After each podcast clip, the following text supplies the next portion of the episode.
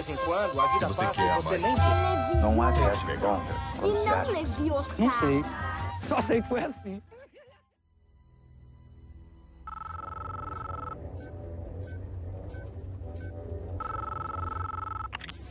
Eu sei que você está aí.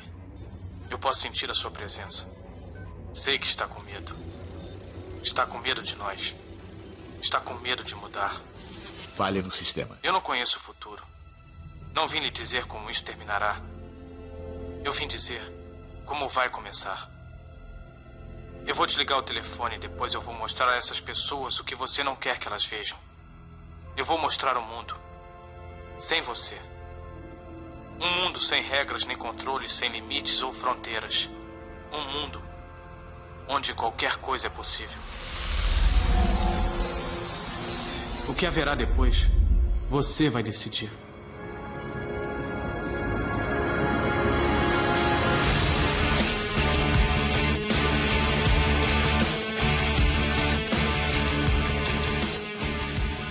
Fala galera, eu sou o Rodrigo Batista Eu sou Benones Lessa. e esse é o nosso primeiro filme de quinta especial dessa nova temporada, né, Ben? Exatamente, Rodrigo. E nesse primeiro episódio especial, a gente vai falar de ninguém mais, ninguém menos do que o grande Keanu Reeves, o crush da internet. E pra conversar com a gente sobre esse ser icônico aí, né, da cultura pop, a gente tem dois convidados, não é isso? Exatamente. Por favor, se apresentem. Oi, gente, meu nome é Brenda, é, sou estudante de jornalismo e eu tô aqui pra conversar um pouco com vocês. E aí você já me conhece, né? Que eu já participei também do, do Oscar, né? Fala galera, eu sou o Regis Lima e hoje a gente vai bater um papinho aqui sobre esse cara que é a nossa mistura de Rodrigo Hilbert com Joseph Klimber na vida real, né? Então vamos lá falar sobre o Keanu Reeves.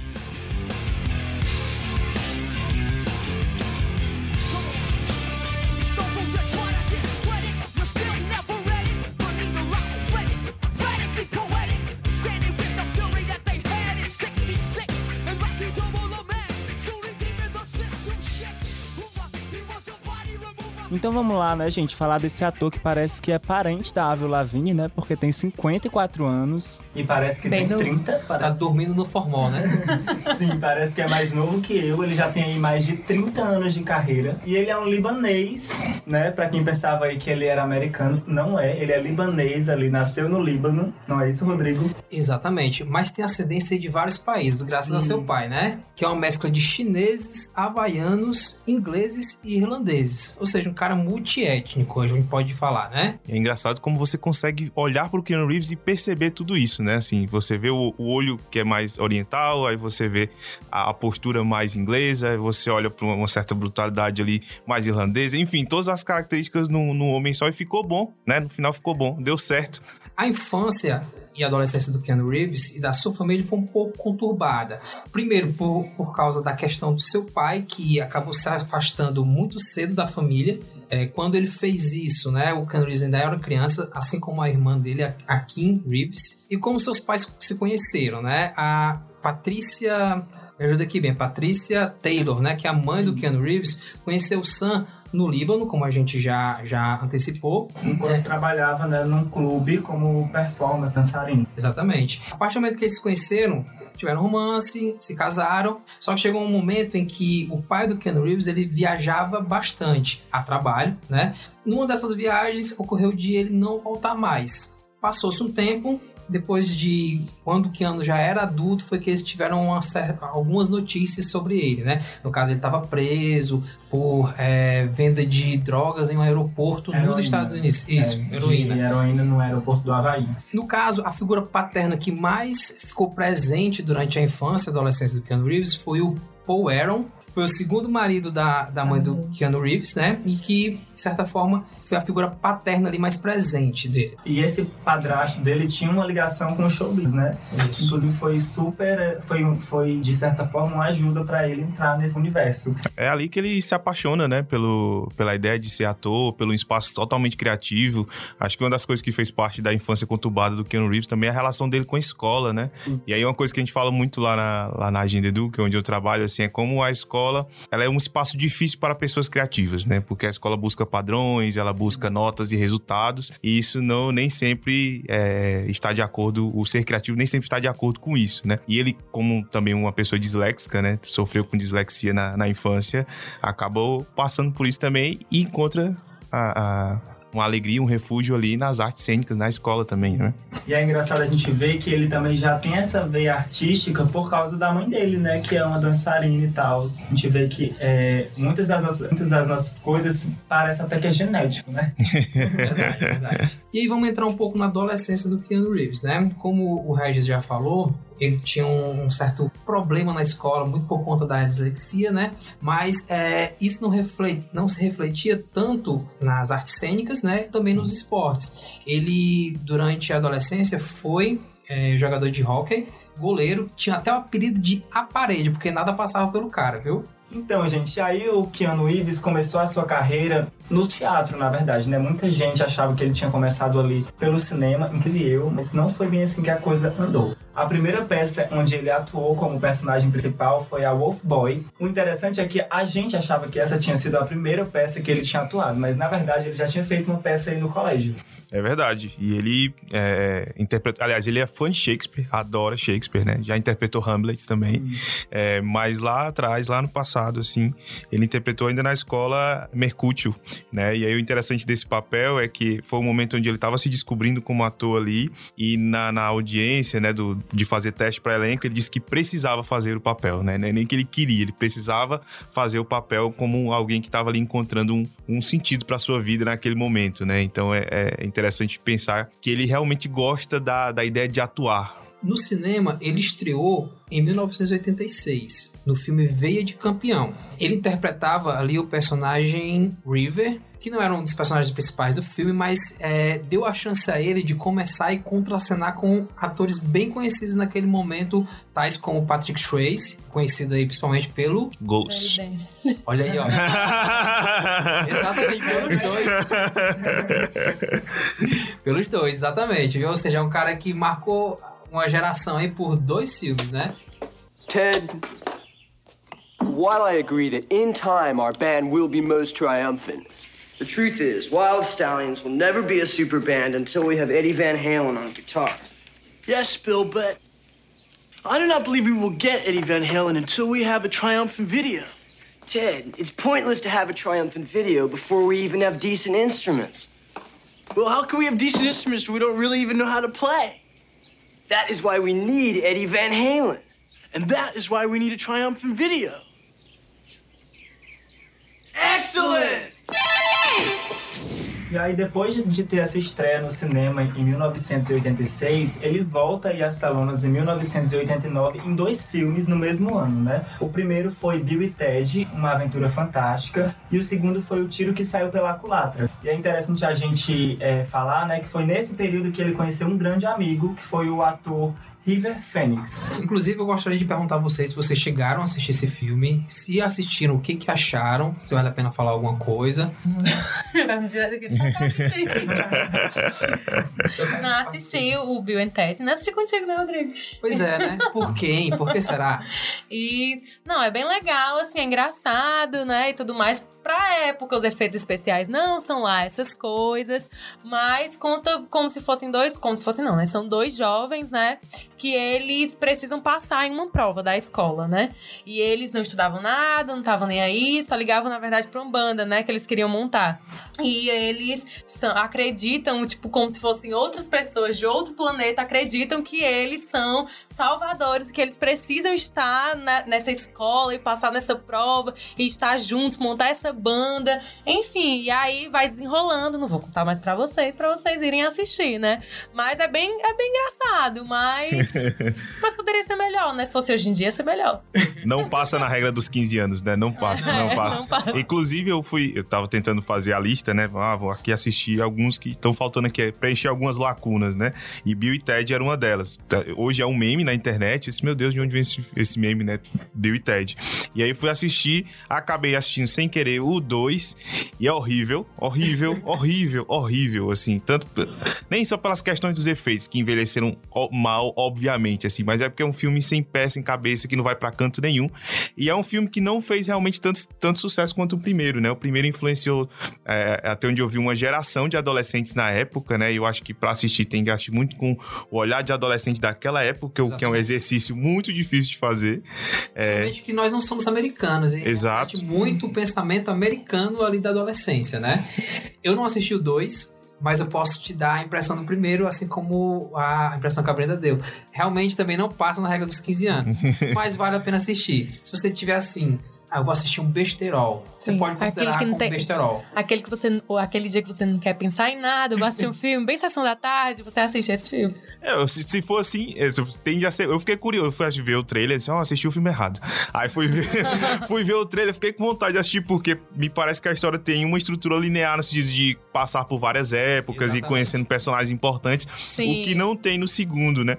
Uma coisa interessante do, do e Ted também é que parece que na vida do Keanu Reeves, a gente vai identificar durante isso mais na frente, é que tudo que ele faz, ele faz muito bem. Aí tudo que ele faz, ele vira sinônimo Sim. disso. Ah, fiz um filme de comédia como adolescente naquela época. Keanu Reeves é isso. É o cara meio É. loucão, assim, sem muita pretensão na vida, que faz uma comédia bem boba, né? Até que ele muda e diz, não, Keanu Reeves agora é isso daqui. E isso meio que marcou ele ali naquela época, né? Então foi mais um desafio pra ele vencer. Tipo, como É. deixar de ser o Ted? Foi até o que eu falei com o Rodrigo, né? Porque a gente assistiu o Bill e Ted, depois a gente assistiu o Matrix. Aí eu fiquei, nossa, que, que mudança, né? Porque num ele é um completo mongol e no outro ele é um cara super sério que vai salvar assim, a humanidade. Então, é, assim, é uma transição muito, muito foda mesmo e que você vê que ele consegue realmente parecer aquilo que ele tá interpretando. Porque no Bill e Ted ele é muito, muito, muito retardado assim mesmo. E é muito engraçado porque o, o- esqueci o nome do ator que faz junto com ele, Alex Alex Winter, né? Alex, Isso, Alex Winter. É, ele, ele gosta de ver, ele fala muito, né, que o, que, ele- que o Keanu Reeves não faz esforço pra atuar. Ele tem uma técnica de atuação não atuação, assim, ele atua como se ele não fizesse nada. As quem gravou Veia de Campeão também fala isso, né? Tipo, a gente parece que ele tá fazendo só ele mesmo ali e a gente tá fazendo um esforço danado aqui. É, e aí, ou seja, Keanu Reeves sendo ele um completo retardado ou um cara super maneiro, pra não dizer foda, é, ele pode salvar o mundo de todo jeito, né? Não tem jeito. Maravilhoso, né, amores? Perfeito sem defeitos, né?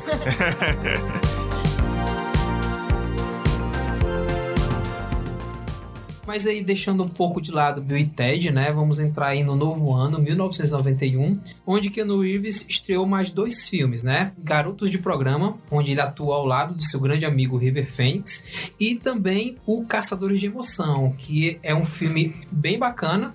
É baseado aí num. Não é baseado, né? Mas ele é focado num grupo de surfistas que é suspeito ali de cometer alguns roubos a banco. Eles são até conhecidos como ex-presidentes, porque eles usam máscaras de ex-presidentes, como John Carter é, e outros ali, presidentes americanos. E o Keanu Reeves, qual é o papel dele nesse filme? Ele faz um agente especial. Tipo assim, vamos fazer um paralelo com Paul Walker em E Velozes Furiosos 1. Mesmo esquema. Exatamente. Vai se infiltrar ali na, na galera, ou seja, Velozes e Furiosos copiou algum filme aí, viu? Esse é um dos primeiros filmes que ele faz que influencia vários filmes de ação ao longo, Verdade. né? É esse também que ele pula sem paraquedas do, do, do avião. Eu não sei se esse é já na versão nova, porque eu não lembro dessa cena no, no- nesse primeiro filme. É, não sei, acho que eu vi alguns, não sei se é... É. é. Eu não tenho certeza por isso, mas eu sei que tem essa cena. Agora não sei se é o primeiro ou se é nesse. Mas esse é tão a cara dele. E aí, um ano depois de ele lançar, né, de ele atuar aí nesses dois filmes, ele volta aí às telonas no filme Drácula de Bram Stoker, que foi dirigido aí pelo diretor Francis Ford Coppola, o grande Coppola, né, meu? Pra muitos, o maior filme de é, Drácula. vampiro, né, de todos. Pra muitos. Não sei se vocês che- vocês chegaram a assistir. Ele é o principal? Gente, mas como assim? E Crepúsculo? Com certeza, Crepúsculo é o melhor. Meu amor, até hoje, assim, ó. Eu li todos os livros. Olha, eu vou dizer que eu li todos os livros de Que- Crepúsculo mais de uma vez, viu? Ah, todos. Eu era muito fã. Com Coragem. 15, 14 anos eu amava. ah, então tá, tá certo, tá na Eu, época. né? fui muito Potterhead desde sempre, desde JK. E sempre, assim, fui rival de Crepúsculo. Só pra deixar Ai, paz, tá? O, o Ben, em qualquer oportunidade que ele tem de falar que ele é Potterhead, ele, ele solta. Estou aqui para ajudar a JK a, conseguir, a conseguir o seu segundo bilhão, porque o primeiro ela já conseguiu. Mas enfim, né? Drácula de Bram Stoker, como a gente já falou, é tido aí como um dos maiores filmes de vampiro. Não é um filme fácil de assistir, não é todo mundo que, que vai gostar, tanto que ele não é um sucesso de bilheteria, ele é mais um sucesso cult do Sim. que um sucesso de bilheteria. Mas é um filme interessante. Mas já que a gente falou de sucesso de bilheteria, vamos pro próximo aí, que esse sim. Esse aí é sucesso de bilheteria até hoje. Se passar, a gente assiste. Harry, he's alive. What? The bomber. He's back. He hit one in Venice already. Fire chief said there's nothing left. Temple! We just got a ransom demand from your dead terrorist. Says he's rigged the city bus. Where's Jack? Where do you think? I gotta get on that bus. You gotta get. him? Yeah, yeah, you get on the bus. Drive straight. Stay in this lane. What's the road? Wait a minute, what are you doing? Are you insured? Yeah, why? No, no! Ah! Broke my, my door. Sir, I need to take your phone. Take the phone. Para os americanos, Speed. Mas como a gente tá no Brasil, né? Que tem sempre aquela tradução padrão Silvio Santos de qualidade, né? Temos aí velocidade máxima. Eu gosto bastante desse título. É, eu não vou É, mentir que eu prefiro velocidade máxima, Mas inclusive. também. pensar que pelo menos ele não tem um subtítulo, né? Porque Verdade, normalmente verdade. tem velocidade máxima, não pare para não morrer. tem dessas, viu? Esse, esse é o pior nível. Esse a gente. Esse é o fundo do poço. Mas enfim, né? Esse é o filme que ele contracena com a Sandra Bullock. Sim. E aí, o que, que vocês têm a dizer sobre isso? É um filme que. que... Marcou gerações. Não, que na minha opinião é, tinha tudo pra dar errado, né? Porque é um filme que não tem uma, uma premissa muito interessante, né? Um filme que eles estão lá dirigindo um ônibus. Mas não, é muito interessante, segura assim você, né, o tempo inteiro, enquanto você tá lá assistindo, porque você quer saber o que vai acontecer pra ele sair daquele ônibus, né? Podemos dizer que é bem anos 90, né? É um filme assim. É mais sessão da tarde. que brinca com a realidade de algumas coisas ali, tipo um ônibus atravessar, um- ir de um ponto a outro ali, de uma ponte. Sim, é bem mentiroso também, né?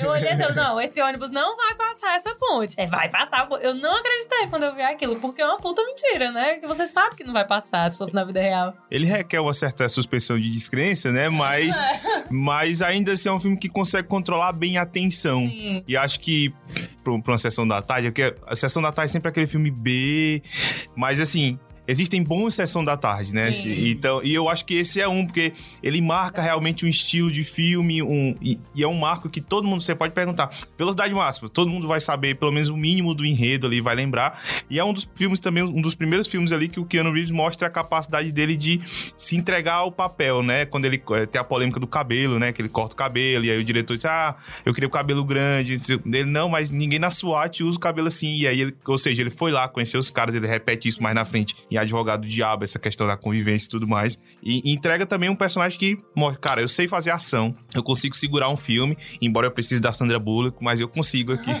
fazer isso acontecer. E é, um- e é a primeira vez que a gente vê aí um conceito que ia ser é, é, apresentado mais na frente em 24 horas, que é a Impossible Situation, né? O que é a- um ônibus andando a, em velocidade máxima De dentro de uma cidade, se não uma Impossible Situation, né? É. E o, Cadê o fo- trânsito, né? Cadê as coisas?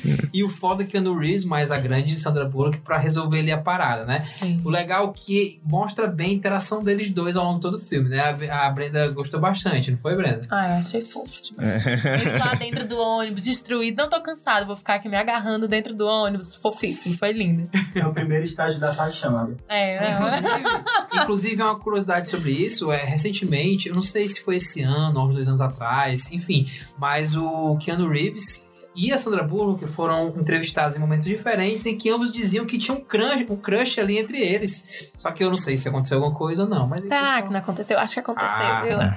Dois filmes juntos, acho que aconteceu.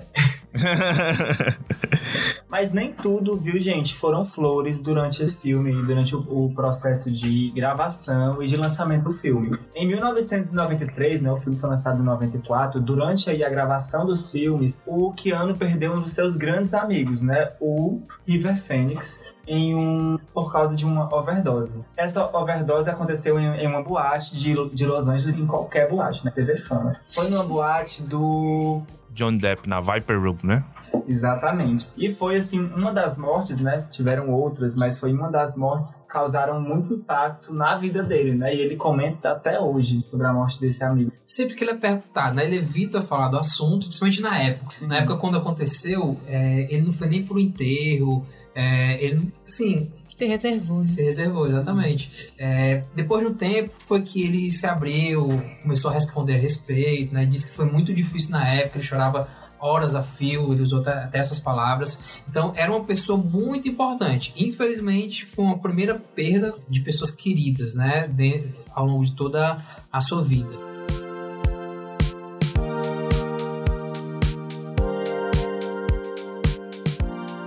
E aí, depois desse grande sucesso internacional que foi Velocidade Máxima, aí ele chega aos cinemas com um novo filme, né? E três anos depois, e é um filme com ninguém mais, ninguém menos do que Al Pacino, meu. É o fraco. Só trabalha com os grandes, né? Sandra Bullock. e aí vai mais um questionamento. Será que Keanu Reeves no cinema é o que é, graças aos seus companheiros de cena? Não, acho que não. Não, acho que não, é.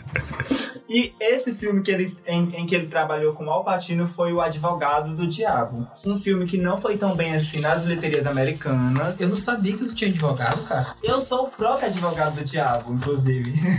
Ah, tá. Nas, nas discussões com os meus amigos, eu sempre faço esse papel do advogado do diabo. Tá Só não defendo a Taylor Swift. Esse momento é pra você, Cássio. piada interna, piada interna. Os ouvintes do filme de Quinta vão saber. Mas enfim, gente, esse filme, O Advogado do Diabo, não fez tanto sucesso assim nos Estados Unidos, né? Assim, de bilheteria, mas no Brasil foi um super sucesso. Teve mais de um milhão de espectadores, o que é muita coisa, ainda mais para um Brasil de mais de 20 anos atrás. Hoje a gente tem cerca de 3 mil salões de cinema, vocês imaginam, há 20 anos atrás. Então, assim, fazer um milhão é muita coisa naquela época.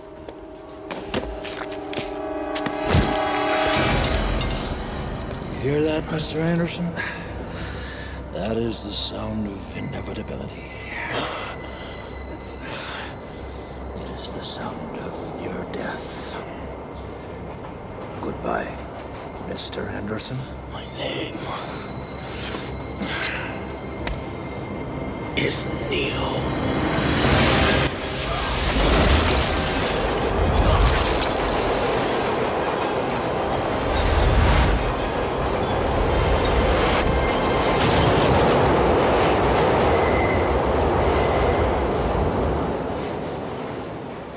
Agora chega o que para mim é um divisor de águas, tanto para ele quanto também para o cinema em si. Um filme que saiu no ano de 99, que para muitos é um dos maiores anos do cinema de todos os tempos, graças a grandes filmes e que nos trouxe aí Matrix. Podemos falar um pouco sobre Matrix? O que, é que vocês acham? O que, é que vocês acham de Keanu Reeves nesse filme? É, Ontem eu saí, né, com uns amigos meus, e aí a gente tava conversando e tudo mais, e aí surgiu justamente esse questionamento, porque um, um, um namorado de uma amiga minha falou justamente sobre Matrix, sobre é, aquela realidade, meio que perguntou, será que a gente não vive, né, naquela realidade? E assim, dá uma certa agonia, né, você pensar que talvez a gente viva dormindo daquele jeito, controlado por máquinas, é, dá uma certa agonia, né, pensar que talvez a gente viva aquela realidade, mas a gente não sabe entendeu? E que é uma teoria, né? Pelo menos tu me disse que era uma teoria. Então, eu acredito 100% confiança, viu? Confiança, base no relacionamento. Então, assim... é o que eu acho interessante de Matrix, tudo. Assim, Matrix claramente foi um marco no cinema, não só na carreira do Keanu Reeves, mas na, na, na, na vida de muitas pessoas que gostam de cinema, como para o próprio cinema, né? E é interessante, e esse é o momento que a gente descobre que tá velho, que 20 anos depois, Matrix ainda é um filmaço, né? Porque o, um filme ele pode se tornar maior ou menor a partir do distanciamento, né? Assim, tem várias histórias de filmes que, pô, esse filme aqui, quando saiu, ninguém deu bola. E depois, hoje, ele é um sucesso cult, né? Isso é possível a partir do distanciamento. E hoje, olhando ainda para Matrix 1 de 1999, a gente tem essa mesma relação, porque é um, assim como Avatar fez mais na frente, ele muda a indústria, ele é um game change, né?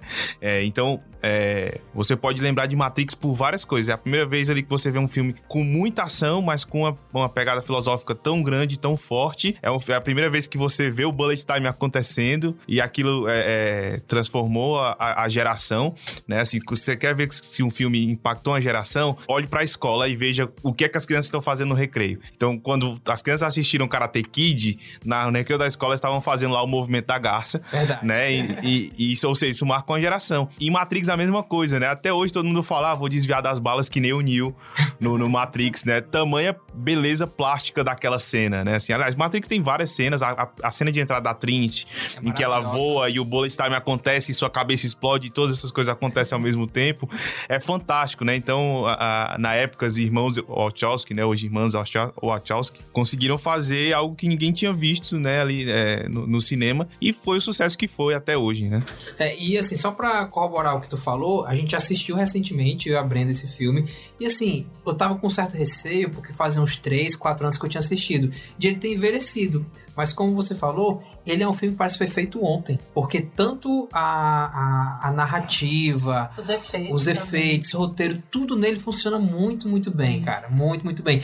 E assim, daqui a pouco a gente vai entrar na polêmica se devia ter tido o 2 e o 3 ou não, mas pra mim, o 1, ele fecha assim muito Ele é bem. redondo, ele é Ele é redondo. muito redondo. Apesar de ter ali no final aquele Wake Up do Rage Against the Machine, né, tocando e você esperando o próximo filme, talvez não fosse necessário, mas realmente é um filme que não envelheceu nada. E outra coisa, eu me lembro quando eu vi apresentando no SBT a primeira vez que ia passar Matrix na TV. Porque naquela época não tinha um videocassete em casa, muito menos um DVD, um aparelho de DVD, né? Então a gente tinha que esperar chegar no SBT, na Globo, pra poder assistir. Me Tela de sucesso. Me lembro hoje a chamada. Eu vou até colocar aí no fundo pra vocês ouvirem. Bem-vindo a Matrix. Está acontecendo comigo? Ele é o escolhido. Infelizmente, não se pode explicar o que é Matrix. É preciso que veja por si mesmo. Pela primeira vez na televisão, Matrix. Com Keanu Reeves e Lawrence Fishburne.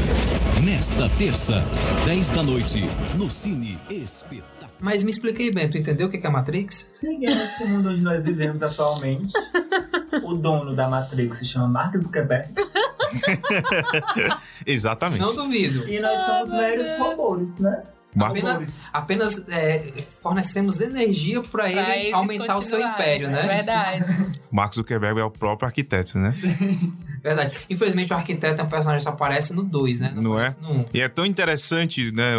é, Acho que é a parte filosófica ali, porque acho que o, o vacilo aí, já chegando um pouquinho no 2 e no 3, a grande questão é porque tudo que tem de bom em Matrix, além do impacto visual, que ele não causaria no, no primeiro. É que nem Guardiões da Galáxia. Por que, é que o primeiro ainda é melhor do que o segundo? Pra mim. Porque ele tem um efeito surpresa que o outro não, não consegue dar pra você, porque você já conhece aqueles personagens, você já conhece aquela fórmula. Então Matrix se aproveita disso no segundo também, mas investe mais na ação e tira um pouco da discussão filosófica, que pra mim é o grande, é o que dá a ele camadas mais acima. Não é um filme ruim, não é? Eu acho que a discussão nem passa por isso, assim, porque ainda é um bom filme, ainda tem as cenas icônicas demais, mas fica aquém quando você olha pro primeiro e pra discussão que ele pôs ali. É, mas é realmente muito interessante porque eu, há uns três anos, em uma cadeira da faculdade, foi usado como referencial teórico, o Matrix, pela minha professora de jornalismo transmediático. e nesse ano agora, ou no começo desse ano, ou no ano passado, a Charlie XX lançou uma música, um Choice Van, chamada 1999, onde eles falam de várias coisas daquele ano. E aí no clipe eles usam é, a roupa do Matrix, eles falam do Matrix na música, e eles são já de uma geração, né, que na época que ele foi lançado, eles tinham, sei lá, dois, três anos de idade. Então é uma coisa, é um filme que realmente vai passando pelas gerações. Aqui em Fortaleza a gente tem Matrix quase todo semestre no Cinteado São Luís, né? Que eles fazem aquelas, aquelas maratonas. Aquelas edições especiais, né? Sim. E é, é realmente porque é um filme que conseguiu sobreviver ao tempo. E eu acho que é muito em função do, do que ele disse, de, da parte filosófica. Ele quem? O Regis. Eu- Só pra. que, é, que foi inclusive a parte que eu mais gostei, porque eu adoro uma teoria, uma teoria da conspiração. Eu tô acreditando 100% que a gente vive daquele jeito, viu? E aí, tu ia tomar qual pílula? Azul ou a vermelha? A vermelha, mas tem uma coisa que Eu ia ficar com a azul mesmo. Tô ótima assim, tô feliz, tô bem. Obrigada. Eu quero continuar comendo meu filé mignon ali, Sim, suculento. por favor.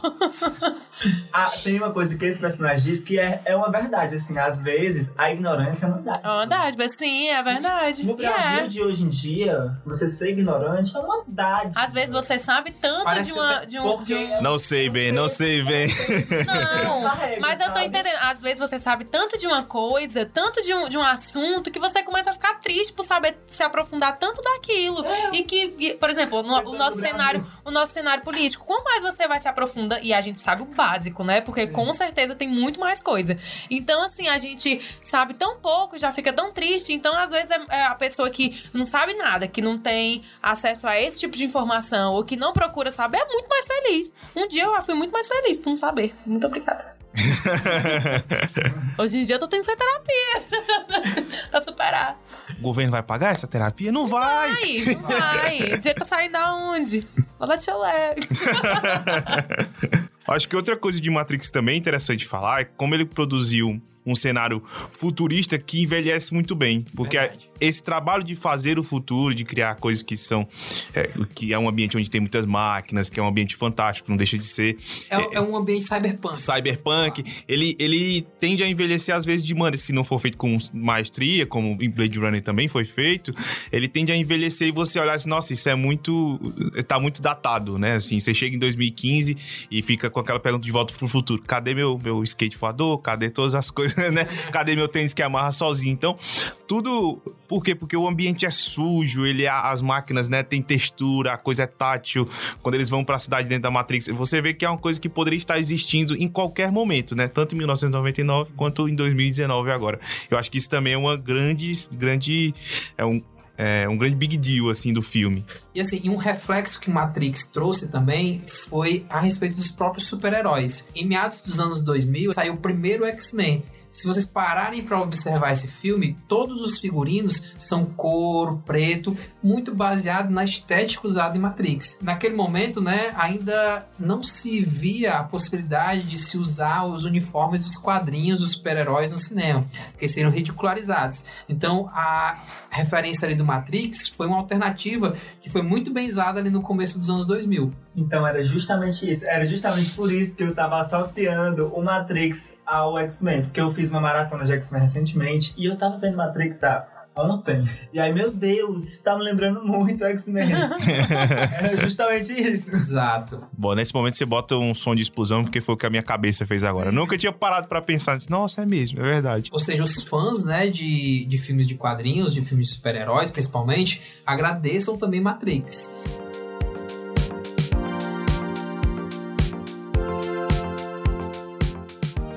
É, eu não cheguei a assistir, né, o 2 e o 3 de Matrix. Mas fala pra gente, né, se vale a pena, se não vale, como é.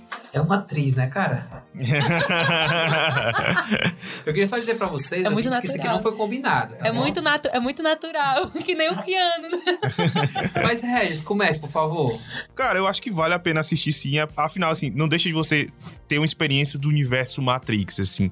É porque o 1 joga uma- a barra muito lá em cima, né? Então a sua expectativa ela é sempre progressiva, né? Então quando você tem algo que é menos ou que você não esperava que o caminho fosse naquele sentido, acaba tendo uma decepçãozinha, né? Quando a, a coisa vira muito ação. Mas eu acho que vale a pena assistir sim. É, eu só não recomendo assistir em- hoje em HD, porque eu fui assistir o Revolu eu fiz essa maratona de Matrix e inventei de assistir, baixei na maior qualidade possível o 3. E a cena final do 3 nada mais é do que um Dragon Ball em 3D.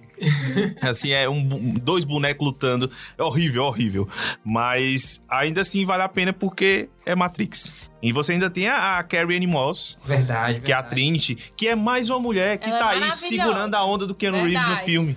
Tá vendo? É verdade, ela é Estamos incrível. traçando aqui vários paralelos de Keanu Reeves com seus, teoricamente, coelhinhos voadores aí, né? Personagens coadjuvantes, né? Será que Sandra Bullock, assim como o Will Smith, também recusou um papel em Matrix? E a gente teria aí Keanu Reeves e Sandra Bullock e não tivemos? Vale ressaltar essa curiosidade. Dois atores recusaram o papel de Neil, viu? É, Will Smith e Nicolas Cage recusaram o papel de Neil. Acredita nisso, cara? Mas eu- eu acho- Cage. Eu acho que o Nicolas Cage ele gosta de criar teorias pra ele mesmo. Ele gosta de ficar recusando pra ele ter essas lendas. Ah, ele poderia ter sido o Superman e não foi. Ele poderia ter sido o Neil e não foi. Pra gente poder ficar imaginando como, ele é. sido. É. O Will Smith, eu acho que até. Teria é sido legal, é verdade. O Nicolas Cage, não. Mas o Will Smith. É, e o Will Smith deixou de fazer o Neil pra fazer as aventuras de James West, alguma coisa assim. Olha aí, que sucesso.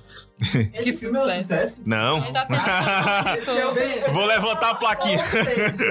Flopou. Isso é sarcasmo. Amigo, não importa, eles estão ricos de Amigo, qualquer ele forma. fala Com uma calma tão grande. Eu, quando tô sendo sarcástico. Não, eu entendi que foi ele. Falou, olha aí, que sucesso. Eu entendi, eu entendi. Aí Falei, tu vai ler. E o Nicolas Cage, inclusive, eu tenho uma dica aqui de podcast bem interessante pra quem quiser se aprofundar no mundo Nicolas Cage, que é o podcast Nicolas. que Eles falam só sobre Nicolas Cage. Eu amo aqueles filmes dele, viu? Aquele, como é o nome deles? Aqueles, a, a Descoberta do Tesouro. Ah, Ai, sim, amo! a Lei do Tesouro Gente, Perdido. eu amo. Assistia várias vezes também quando eu era criança. Eu assistia tudo. Eu amo aquele filme. Como é mesmo o nome?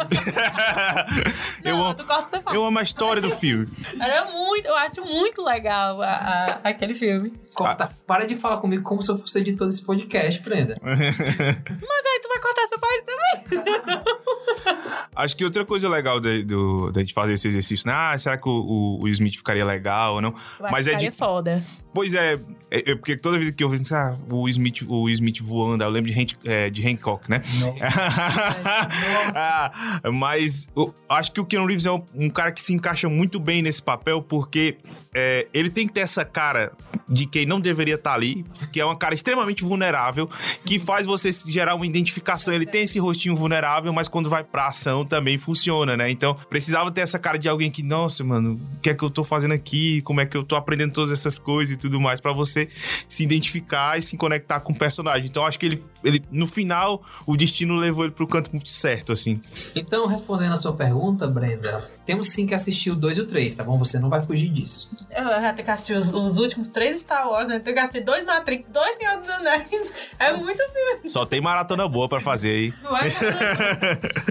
E pra encerrar agora esse momento onde nós falamos de Matrix, vou falar aqui de uma curiosidade, aliás, de uma super curiosidade milionária. e não é milionária em reais, é milionária em dólares. Tão Dólares. enfático esse bem. Queria. Mas, gente, olha como o Reeves é um reizinho, né? Literalmente reizinho muito rico. Ele, quando terminou Matrix, doou, doou simplesmente 35 milhões de dólares para a equipe que fez ali, né? Os, os efeitos especiais, a maquiagem e tal. Não, e é único, né? Isso porque a gente se pergunta quem é que faz isso, né? É muito difícil a gente ter uma pessoa que tem tanto dinheiro, tanta, né, concentração de renda, e a pessoa pega e distribui, assim, distribui não, ela deu, né? Ele deu. Então, assim, é muito humano, né? E é- eu acho muito, muito difícil. Hoje em dia a gente não tem. A gente não tem pessoas assim, a gente tem é, é, pessoas que querem cada vez mais pra si e só. É, é, tipo assim, eu só enxergo o meu umbigo, né? O dos outros não importa. É muito massa, porque também nessa época ele falou, né, sobre isso, sobre porque dá o tal, o dinheiro, e aí ele disse que o dinheiro, ele disse o que a gente diz todos os dias, né, que o dinheiro não é tão importante, que o mais importante é ter saúde, que você precisa de tanto dinheiro pra ser feliz. É porque ele é rico, né? Ele disse basicamente isso, ele é rico e consciente. Sim. É o que o, o Gabriel sempre me diz, né, ele diz assim, eu não, eu não quero ser rico, eu quero ser burguês, mas um burguês com consciência de classe. Verdade. Acho que o próprio fato disso ser uma curiosidade já mostra um pouquinho desse caráter dele, né? Assim, de- do fato de fazer uma boa ação sem esperar uma, uma publicidade, uma mídia em cima disso, e sem esperar que, nossa, você realmente é um cara fantástico, assim, sem esperar algo em troca em, em torno da sua imagem por isso, né?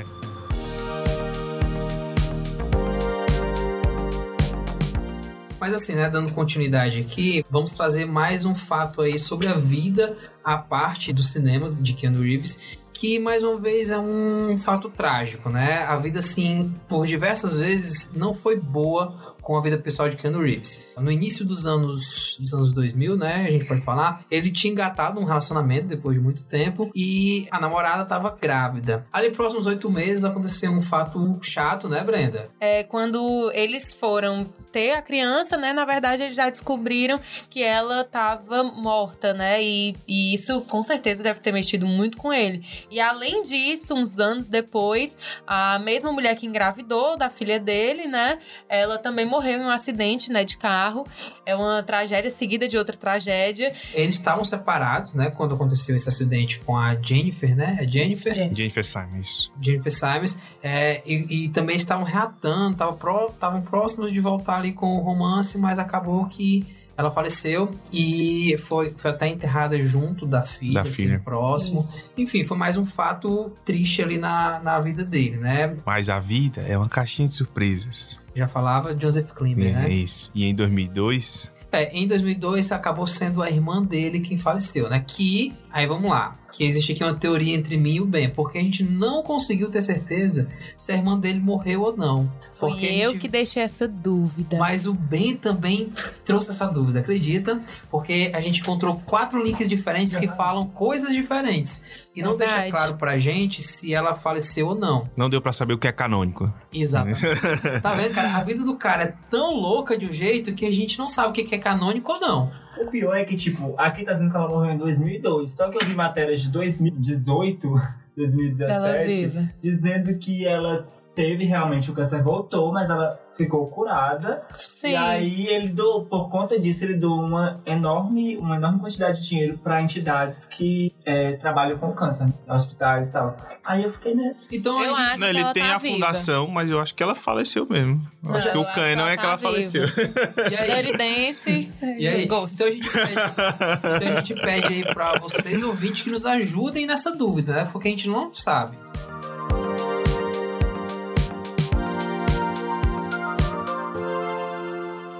Em 2000 ele lançou um filme que eu particularmente gosto bastante. É um filme assim que pouca gente conhece, mas ele é bem é, clichê. Ele é um filme de futebol americano. Os, os atletas principais ali de futebol americano entram em greve. Os times precisam contratar jogadores para substituí-los. Só que um time específico contrata só pessoas desajustadas, ex-jogadores, é, pessoas que não deram certo, um policial, é, dois gangsters, um cara que tá preso, enfim, uma mescla de pessoas teoricamente desajustadas para montar um time. E encabeçando esse time tá quem? Keanu Reeves. Keanu Reeves, lógico, né? Ele é o quarterback do, do, do time, né? Assim, o jogador principal. É, inclusive, vale uma observação, caso vocês tenham oportunidade de assisti-lo, atenção para uma cena que ocorre após o primeiro jogo, ou seja, o primeiro jogo em que eles substituem os jogadores principais, né? Eles acabam brigando com os jogadores principais em um bar depois do jogo, só que só eles são presos. Os jogadores são podres de rico, enfim, tem os advogados lá, não são presos. Mas aí dentro da cadeia, eles começam a se unir como um time. E eles fazem isso, sabe como? Cantando I Will Survive. You know I hate this damn song. I learned how to get along and so you're back from outer space. I just walked in to find you here, but that sad look up on your face. I should have changed that stupid lock. I should have made you leave your key. If I hadn't known in just one second you'd be back behind me. Go on now, go. Walk out the door. Just turn around now. Cause you're not welcome anymore. You remember this here? Don't see the one who tried to hurt me with your back. You think I'll crumble? Oh, hey, think I'll lay down and die?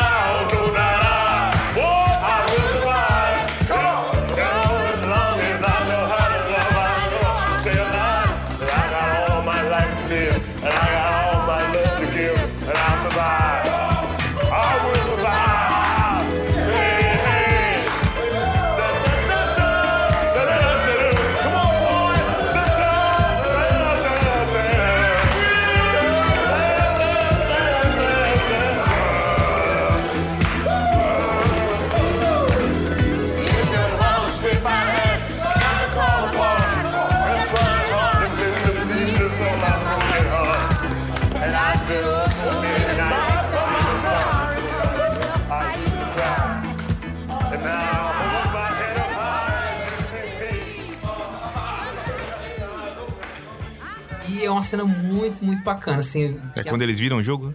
Totalmente. Tá certo. eu tô só o Peter Griffin. Ele falou o nome do filme. Ele falou. Mas aí vamos, vamos avançar um pouco no tempo, né? Para 2013, quando ele dirigiu um filme pela primeira vez, que foi O Homem do Tai Chi. Até então, é, ele só dirigiu dois filmes, que foi esse, que conta a história até de um amigo dele, que era dublê, agora não me recordo do nome. E além disso, ele também dirigiu é, Side by Side. Side by Side, que eu não lembro qual foi o ano, tu lembra? Hum, não. Não sei se foi 2014, eu não tenho a ideia exata, mas E é interessante falar o quanto ele gosta de cinema, né? O Side by Side, inclusive, é um documentário pra discutir essa relação do filme filmado em película e digital junto com diretores, porque ele gosta da, da, da indústria ali, do fazer cinema, né? Não é só um ator. É, E ele também produz, inclusive, esse documentário. Ele conseguiu grandes entrevistados, como o James Cameron, o Martin Scorsese. E então chegamos no ano de 2014, que podemos dizer é um novo momento na carreira de Keanu Reeves. Como a gente já falou pouco, os anos 2000 foram um pouco complicados, mas em 2014 ele volta com a corda toda. E lança em 2014 John Wick, que aqui no Brasil foi traduzido para De Volta ao Jogo. Eu queria aqui antes fazer uma menção honrosa aqui a Constantine, que não está aqui na pauta, mas é importante porque é um filme que marca a minha infância ali. Era quando a gente tava vendo filme de quadrinhos sem que eles tivessem esse rótulo de filmes de quadrinhos. Era quando a Warner fazia bons filmes de quadrinho. Então, Constantine marca ali uma, uma geração. Tem cenas incríveis demais. A cena do exorcismo em que o, ele tem que expulsar o demônio do espelho, o espelho se esfacela, é, é incrível. É, na época, isso não é um hábito bom, mas enfim, na época eu usava palito de dente, assim, porque eu achava muito foda o jeito que o John Wick Full segurava o cigarro, assim, e ele jogava. Nossa, eu fazia muito aquilo, assim, e aquele sobre. Nossa, aquele personagem era muito irado, assim, a história é muito bom. E tem a- a- atores incríveis no filme também, como a Tilda Swinton no, no, no Gabriel. Mas enfim, fica aí minha homenagem a Constantine, filmaço. E eu peço desculpas por não ter colocado na pauta, que realmente é um filme que merece ser lembrado, tá bom? Só que esse animal aqui que fez a pauta não lembrou de Que é isso, que é isso. Então, mas obrigado por ter lembrado desse filme maravilhoso que vamos assistir, viu, Brenda? Voltando aqui a, a John Wick, é mais uma vez onde Keanu Reeves ajuda aí o cinema a redefinir a ação. É, tava até falando com um amigo meu recentemente, quando eu assisti o 3, né? E aí falei, ah, eu achei só um filmão de ação. Mas ele é isso. Ele é um bom filme de ação. A gente não pode negar que o gênero de ação está aí. Ele está aí, faz parte da história do cinema e deve ser valorizado. Agora, ele entrega coisas que você não viu. Quantas vezes você viu alguém matar alguém usando um lápis? você não viu? Ou então metendo um livro na cara de alguém. Você não viu? Você já viu alguém cavalgando como se fosse um ninja, lutando contra motoqueiros? Você não viu, você só viu em John Wick. Então é esse tipo de coisa que vai lançando as coisas mais pra frente, né? É, John Wick realmente foi um novo respiro, a gente pode falar, nessa, é, nesse gênero né, de ação. Ele trouxe aí até um estilo novo que a gente pode, pode acrescentar, que é o Gunfu, né? Que é aquela luta com as armas, armas de fogo. Então, o primeiro John Wick, que é de volta ao jogo aqui no Brasil, tem cenas assim, ó, memoráveis. Aquela cena da discoteca em que ele briga com todo mundo. Discoteca não, né? Da boate. Que ele briga assim com todo mundo. Eu acabei de entregar a minha idade, né? Porque eu Que falei old. discoteca. Old but gold, né? Mas enfim, sem contar também que é um novo personagem foda, né? Hoje, John Wick ele é utilizado como exemplo pra muita coisa. É, ele é praticamente um, um super-homem, podemos dizer. É, o 3 aí fica a discussão se ele foi alçado ao nível de super-herói, né? Porque acontecem coisas ali, pra quem não assistiu, que você se questiona: será que um ser humano conseguiria aguentar tudo isso? Mesmo sendo Keanu Reeves? Fica aí a pergunta, não é? Não, eu gostei dos dois primeiros. Eu acho que ele conta um pouco da história. Um pouco, não, ele conta a história nos dois primeiros. Ele tem um embasamento, né? Mas eu achei o terceiro, é, é, pra mim, né? No, no meu olhar, ele peca muito por ter muito aquela parte de violência e esquecer um pouco da história. Foi isso que eu senti falta, né? Mas vale a gente falar muito das, das cenas, do fato do Keanu Reeves atuar nos filmes, né? Uma coisa que a gente também valoriza muito em, em atores como Tom Cruise, que dispensa dublês. Por quê? Porque permite que o diretor abra a sua câmera, abra o plano e mostre a cena como um todo. Né? Eu acho que uma das principais dificuldades de filmação é você permitir que o espectador consiga entender o que tá acontecendo na cena. É, que com 50 e poucos anos o cara tá inteiraço, né? Inteiraço. fa- Ele tá muito fazendo melhor do que eu aos 26. Muito melhor do que eu aos 29. Melhor que eu, ele não tá, não. Eu até assisti um outro filme que tem na Netflix, que, ele, que o Keanu faz uma participação só, mas é interpretando ele mesmo, entendeu? Como se ele fosse ele mesmo, que é Meu Eterno Talvez. E assim, é, eu- você para e, e quando você assiste, você pensa, poxa, esse cara não liga muito por se ele tá fazendo um papel mais ou menos, ou se ele tá fazendo um papel é, super foda, porque não era um papel é, é, surpreendente, mas ele interpretava ele mesmo como um cara que se achava, como um cara rico, acima de todos, e assim, era super engraçado, mas era assim, meio. Ele não se leva a sério, né? É, ele É. não se leva a sério. Essa, essa questão do, dele não se levar a sério é o que eu acho que vem daí a, a grande resposta da pergunta que a gente fez no início de o que será que ele é o crush da internet hoje, assim? É porque se a gente a- aplica uma visão sistêmica da coisa e olha pra cima, a gente vai ver que todo mundo que tem poder sempre exerceu o seu poder a partir da força, né? Então, sempre precisou de pessoas que estavam submissas a esse poder.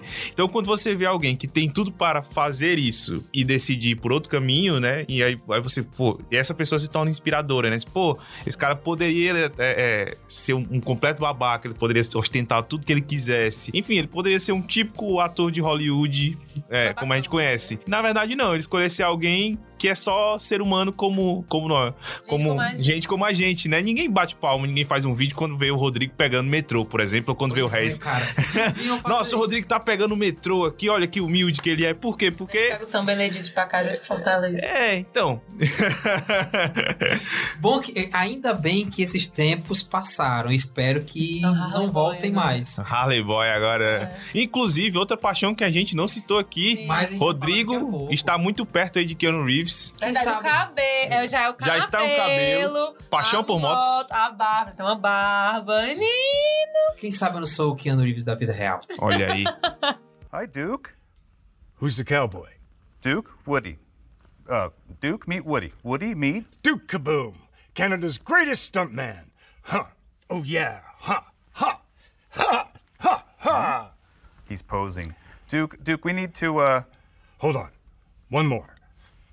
Oh, yeah. E provando aí a sua versatilidade, né? Porque ele já fez filmes adolescentes, comédias românticas, filmes de ação, filmes em que ele precisa andar no ônibus em velocidade máxima para que todas as pessoas não morram. Ele também fez o que? Uma animação. E não foi qualquer animação. Foi o Toy Story 4 e ele é, dá a voz ao personagem Duke Kaboom, que é aí um motociclista, né? Inclusive, é, o meu, é a minha nova referência de motociclista no cinema, tá? teve tudo a ver com ele, né? Porque ele ama motos. e aí é interessante que ele conseguiu entrar nessa franquia como um, um personagem novo e teve química com os, com os outros personagens, provando aí que ele consegue estender o seu reinado a, a todos os tipos de filme no, no cinema. E games. E games. 2077. Do, Cyberpunk 2077, agora com participação de Keanu Reeves também, por que não? Até porque ele pode fazer o que ele quiser, né? Qualquer Quem coisa. Tá vendo? Qualquer coisa.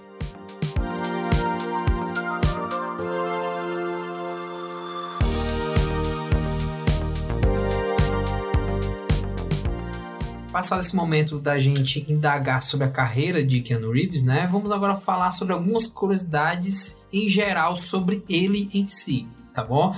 É, vamos começar aí com a questão do ativismo, né? Como vocês viram aí na pauta, ele é um cara bem ativista, podemos dizer. Apesar de ele não divulgar, mas ele também não esconde, né? Então é só você pesquisar um pouquinho que você encontra várias instituições nas quais ele ajuda. Uma outra curiosidade, essa realmente assim, muito interessante, é que ele não engraçado. toca nas mulheres quando ele vai tirar foto. Ah, é verdade. Super respeitoso. Sim. Sensato. Aí existem várias teorias, né, de por que ele não faz isso. Uma das teorias é, é justamente como uma forma de respeito e tal, até pra não ter.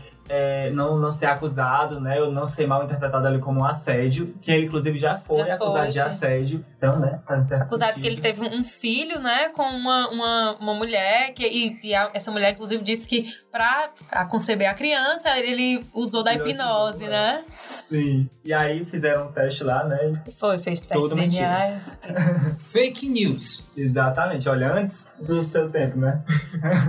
e uma outra teoria que envolve isso tem a ver com a ascendência chinesa dele. Que aí é, eu vi as pessoas comentando que lá na China as pessoas realmente têm esse costume de não, quando vai abraçar a pessoa, não tocar assim, como uma forma de respeito mesmo. E aí, é, no vídeo que eu vi, eles até colocaram fotos de alguns artistas de K-pop tirando foto com fãs. Eles realmente não tocam as meninas, assim, com a mão pra trás. Seria Keanu Reeves também um astro de K-pop? Coragem. Fica aí a Fica aí a dúvida. Coragem. A não- radiação ele não... altíssima. O Ben aí realmente toma um lado, viu? Já brigou aqui com fãs de Vingadores, já brigou aqui com pessoas do K-pop. Ben aí com fãs de Crepúsculo. E aí, mais uma curiosidade, é o fato dele ter morado na rua. Por quê? Ele quis. Não tem um motivo específico, ele apenas sentiu vontade de ter a experiência, né? É até interessante que nesse período é, rodaram várias fotos dele na internet, surgiram mil teorias que ele estava falido ou então que ele estava fazendo Estudo de caso. estudo de caso para filmes que ele ia fazer, enfim, mas não, foi porque ele quis. E outra coisa É que ele também já escreveu um livro, né? Foi um livro lançado em 2011, o nome do livro é Uma Ode, na verdade, Ode à Felicidade. E é bem irônico, né? Porque ele já passou por tantas coisas tristes na vida e ele lançando um livro aí é, homenageando a felicidade, né? Que, na verdade, se você parar pra pensar bem, uma pessoa que viveu muitas tristezas, ela vai saber identificar a felicidade muito mais do que uma pessoa que teve uma vida normal, né? E aí é um livro que tem algumas poesias, um livro que também tem Ilustrado, algumas né? ilustrações e tal. E outra coisa super interessante é porque ele também é músico, ou seja, o cara não basta atuar, não basta escrever livros, ele também é músico. E por muito tempo, principalmente ali nos anos 90, ele tocou na banda grunge durante um bom período, que foi a Dogstar. Na banda ele era baixista. Inclusive, eles chegaram a abrir shows do David Bowie e do Bon. Jovi. E do Weezer. Do Weezer também? Olha aí, do Weezer eu não sabia não. Então, E como a é- gente já é- falou, e como a gente já falou no decorrer do episódio, ele tem dislexia, mas aí mesmo com a dislexia, ele adora ler. E alguns, alguns dos livros favoritos dele são O Conde de Monte Cristo, O Senhor dos Anéis e Em Busca do Tempo Perdido do Proust. E agora vem a hora do paralelo, né? Pra vocês aí continuarem com a teoria de que eu sou Reeves da vida real. ele é um cara apaixonado por motocicletas, como a gente já adiantou. Inclusive, ele tem uma marca própria de, moto de motocicletas, que é a Arc Motorcycles. Durante toda a vida dele, ele só teve dois carros, então ele foi um cara sempre muito apaixonado por motos. É, ele tinha várias, desde italianas, a BMW, enfim. Uma outra curiosidade que, na verdade, eu acho que todo mundo já sabe, né? Que ele é considerado um dos atores mais esquisitões ou diferentões de Hollywood. Isso porque ele sempre é pego aí pelos paparazzi e por pessoas comuns em situações assim, vamos dizer, um pouco diferentes, né? Então ele já foi visto dormindo no chão de um estabelecimento comercial, acho que um restaurante ou um bar. Depois de almoçar, vale lembrar, né? Aquela cesta. É, aquele cochilinho ali depois do almoço. Ele já foi visto comendo assim, com a cara bem tristonha, em um banco de praça. É, também tem o da pizza, né? Que é ele comendo a pizza e contemplando, assim, pensando na vida, olhando pro tempo, que é uma coisa assim bem, bem típica, né? Que a gente faz e a gente acha que o outro não faz, né? Também. A gente vai deixar aí linkado na descrição do episódio um link com várias fotos aí que provam o quanto ele é di- diferentão, né? Nada que a gente disser aqui vai ser suficiente. Então, olhem aí na descrição do, do, do episódio que esse link é imperdível. É, o outro muito bom é ele dando cotoco pros paparazzis. Aí tem assim umas três fotos com ele dando um cotoco pros paparazzis, né? Porque deve ser incômodo pra caramba. E também tem o sapato remendado, né? Que é, é, ele podia comprar um novo, mas ele preferiu fazer uma gambiarra. É um tipo uma fita enrolada no sapato. Muito bom, é muito bom esse, esse link.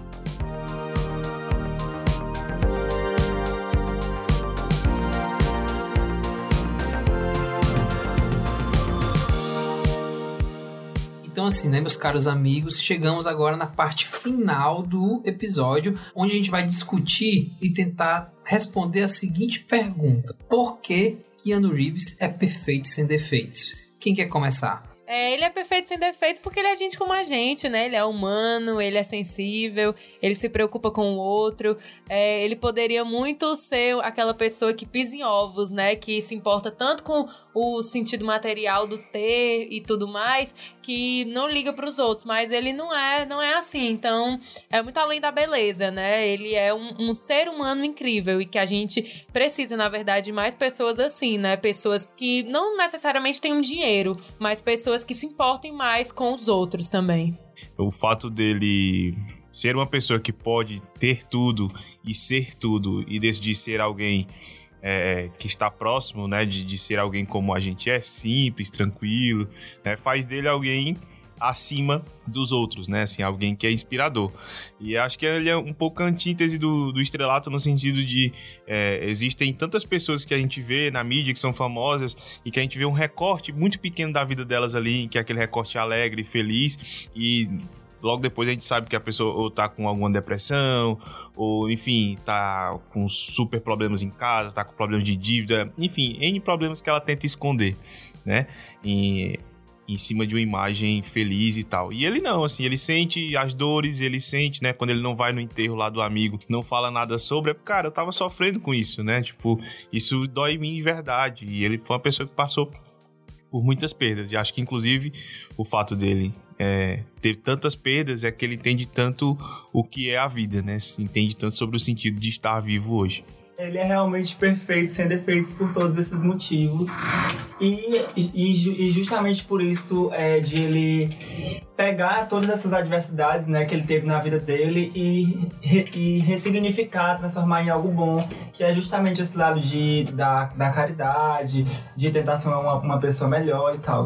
É assim, é, para ajudar a gente nessa, nesse momento, eu separei aqui um link que eu vou pedir para cada um de vocês lerem um pouco desse link, que mostram várias situações que podem nos ajudar a definir isso. Porque Keanu Reeves é perfeito sem defeitos, né? É, é uma série de, de relatos, depoimentos de pessoas que tiveram algum contato com ele.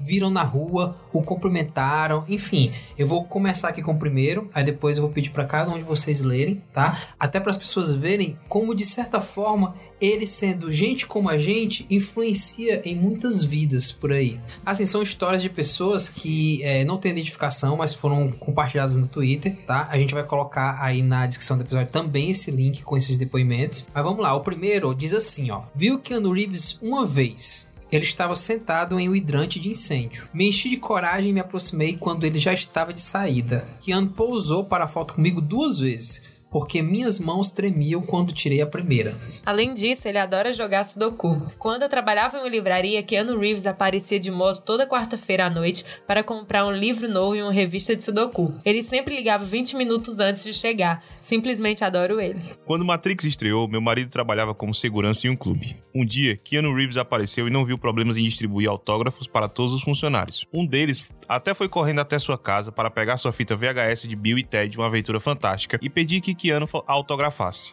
Reeves disse que adorou assinar aquela fita, provavelmente porque ninguém via aquele filme naquela época, já que todos estavam loucos por Matrix. Deixa eu ler mais um aqui, ó. Na década de 1990, alguns fãs entraram no terreno da casa de Keanu Reeves, mas ele não chamou a polícia. Acabou tomando uma cerveja com o pessoal e ainda escreveu um, uma carta quando, te, quando eles iam embora. Uma carta não, um bilhetinho, né? Para Chris, em um sábado adorável. Desejo melhor. Keanu Reeves. Fica aí o recado para você que de repente quer invadir o terreno do Keanu Reeves. Tem uma cervejinha lá esperando você. E aí, para encerrar, Brenda, lê mais um aí, por favor. Uma vez, o carro de uma amiga quebrou na rodovia fora da cidade. Ela não podia ligar para ninguém para pedir ajuda, pois estava sem celular. Um poste preto parou perto e Keanu saiu de dentro dele. O ator tentou ajudá-la a ligar o carro, mas não conseguiu. Então ligou para um reboque e levou minha amiga para casa, desviando uns 80 quilômetros do seu destino. Ele deixou seu número de telefone para que ela ligasse caso precisasse de ajuda de novo.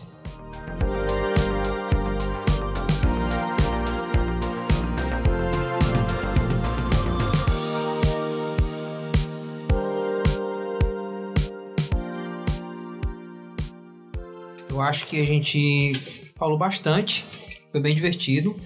Queria que a Brenda e o Regis falassem alguma coisa, dessem se, se despedissem, né? E falassem mais alguma coisa, caso queiram. Fiquem à vontade, o microfone é de vocês. Muito obrigada pelo convite, é muito legal estar aqui, adoro vocês. É, um beijo, né, pra quem tá ouvindo a gente. E, e é isso. Não vou deixar minha rede social porque é fechada e eu não aceito desconhecidos. Beijo! Ah, diferentona. é isso aí. Obrigado, galera, pelo convite. Foi maravilhoso. O papo foi muito bom. Espero que a galera que ouviu também tenha gostado, tenha se convencido aí de que Keanu Reeves é perfeito sem defeitos. É, e pra quem quiser me seguir no Instagram é arroba underline Regis Lima, Regis com Y. Obrigado aí, contem comigo quando precisar. Eu quero só deixar uma observação que o Harry já pode ser locutor, né? Caso ele queira. Sim. Porque uma voz grave desse Incrível jeito e tal. Vamos desmistificar que o locutor precisa ter a voz assim, viu? É verdade. Não, eu- falo assim, locutor de supermercado, tipo de coisa. Quando, rebaixou. quando vai que o design dá errado, Pois é, né? fica aí esse Sempre é bom a gente ter uma segunda opção, entendeu? na hora. Mas a agenda Edu é aqui pertinho, sempre que precisar é só dar o toque que a gente chega aqui. Beleza, muito obrigado. Bem, por favor, se despeça da nossa audiência. Então é isso, pessoas. Muito obrigado por acompanhar a gente aí durante essa mais de uma hora, né? Lembrando que hoje também tá saindo o episódio menor do filme de quinta, onde a gente fala dos filmes que estão entrando em cartaz nos, cinemas do Brasil nesta semana. A gente vai ter aí cinco dicas pra vocês. Você pode entrar em contato com a gente através do Facebook e do Instagram. Nós somos o arroba Filmes de Quinta Pod. Nós também estamos no Twitter. Nosso Twitter é arroba Filmes de Quinta. E você também pode entrar em contato com a gente através do e-mail filmesdequintapod.gmail.com Manda mensagem pra gente, pode ser no Twitter, pode ser no Instagram. Conversa conosco, digam o que vocês acharam do episódio e espalhem essa palavra, né? Espalhem o Keanuísmo, que é uma coisa que a gente não falou, mas é uma religião baseada no Keanu Reeves. Então é isso. Fiquem agora com a música aí do Dogstar, que é a banda do Keanu Reeves, né? Pelo menos era, pra encerrar o episódio. Um abraço a todos e tchau. Tchau. Valeu, galera. Até o próximo episódio. Tchau.